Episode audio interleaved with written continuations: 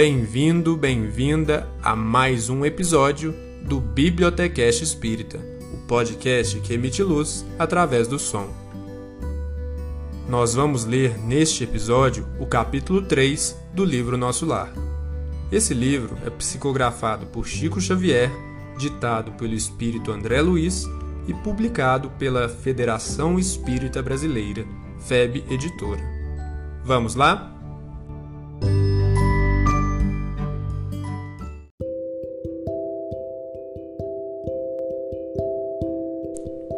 Capítulo 3 A oração coletiva Embora transportado à maneira de ferido comum, lobriguei o quadro confortante que se desdobrava à minha vista. Clarencio, que se apoiava num cajado de substância luminosa, deteve-se à frente de uma grande porta encravada em altos muros, cobertos de trepadeiras floridas e graciosas. Tateando um ponto da muralha, fez-se longa abertura, através da qual penetramos silenciosos. Branda claridade inundava ali todas as coisas. Ao longe, gracioso foco de luz dava a ideia de um pôr do sol em tardes primaveris. À medida que avançávamos, conseguia identificar preciosas construções situadas em extensos jardins. Ao sinal de Clarencio, os condutores depuseram devagarinho a maca improvisada.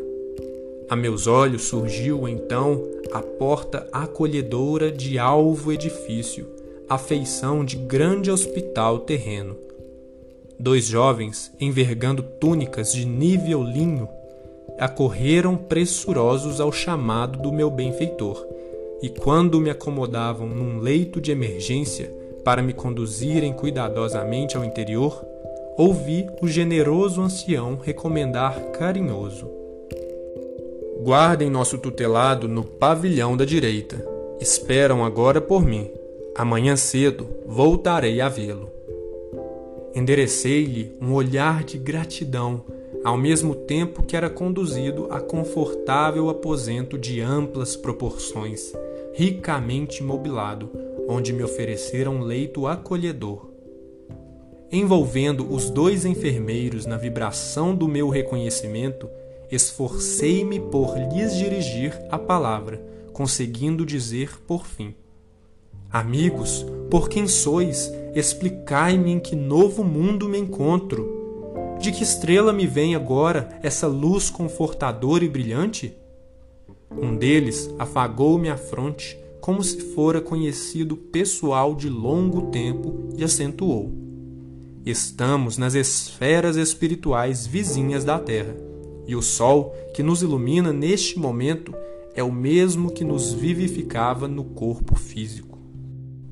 Aqui, entretanto, nossa percepção visual é muito mais rica a estrela que o Senhor acendeu para os nossos trabalhos terrestres é mais preciosa e bela do que a supomos quando no círculo carnal. Nosso Sol é a divina matriz da vida e a claridade que irradia provém do Autor da criação. Meu ego, como que absorvido em onda de infinito respeito, fixou a luz branda que invadia o quarto, através das janelas e perdi-me no curso das profundas cogitações. Recordei então que nunca fixara o sol nos dias terrestres, meditando na imensurável bondade daquele que nolo concede para o caminho eterno da vida. Semelhava-me assim ao cego venturoso que abre os olhos para a natureza sublime depois de longos séculos de escuridão. A essa altura, serviram-me caldo reconfortante, seguido de água muito fresca, que me pareceu portadora de fluidos divinos. Aquela reduzida porção de líquido reanimava-me inesperadamente não saberia dizer que espécie de sopa era aquela, se alimentação sedativa, se remédio salutar. Novas energias amparavam minha alma, profundas comoções vibravam-me no espírito.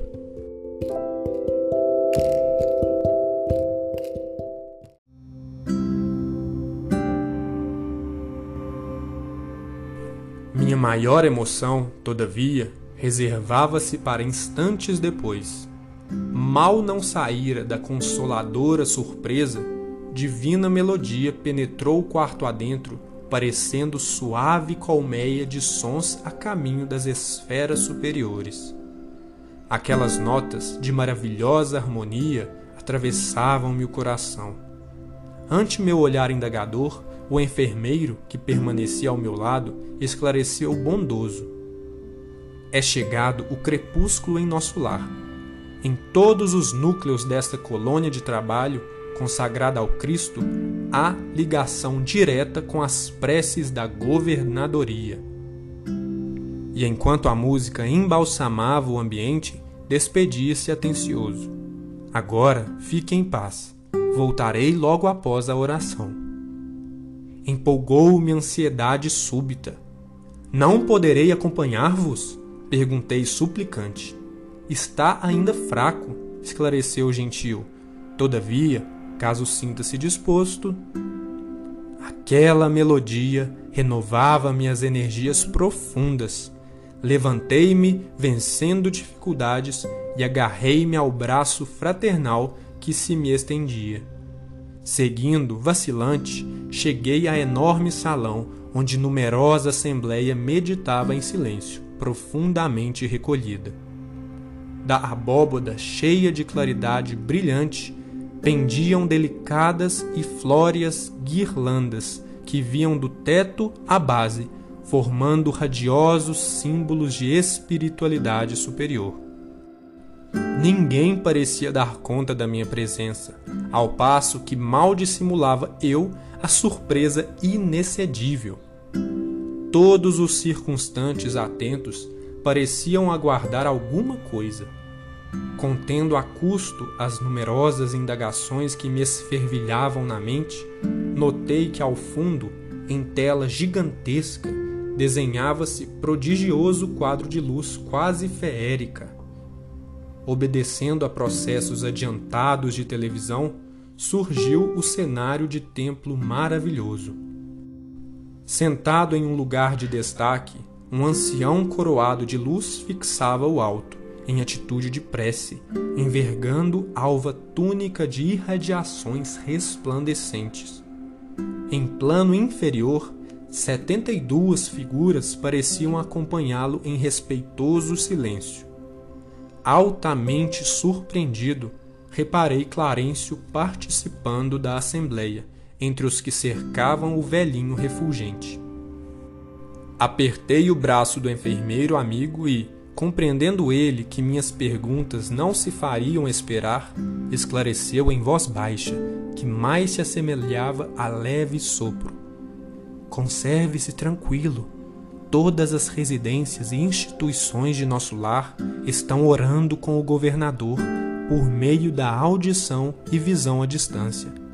Louvemos o coração invisível do céu Mal terminara a explicação, as setenta e duas figuras começaram a cantar harmonioso hino repleto de indefinível beleza.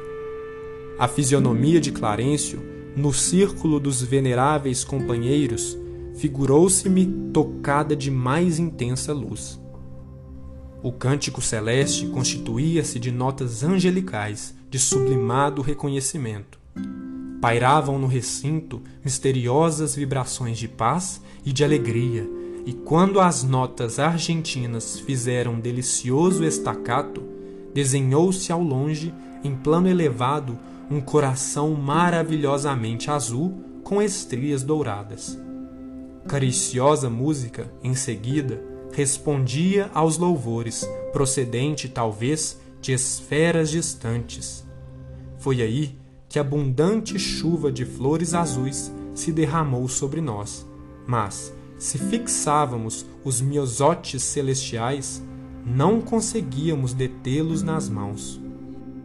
As corolas minúsculas desfaziam-se de leve ao tocar-nos à fronte, experimentando eu, por minha vez, singular renovação de energias ao contato das pétalas fluídicas que me balsamizavam o coração.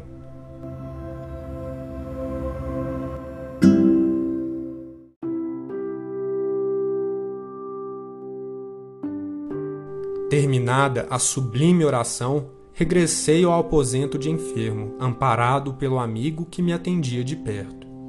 Entretanto, não era mais o doente grave de horas antes a primeira prece coletiva em nosso lar operara em mim completa transformação. Conforto inesperado envolvia-me a alma. Pela primeira vez, depois de anos consecutivos de sofrimento, o pobre coração, saudoso e atormentado, à maneira de cálice muito tempo vazio, enchera-se de novo das gotas generosas do licor da esperança.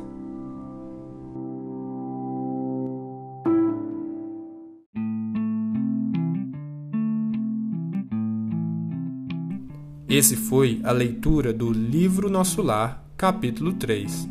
O capítulo 4 estará no próximo episódio do Bibliotecast Espírita. Muito obrigado por estar aqui conosco e até a próxima.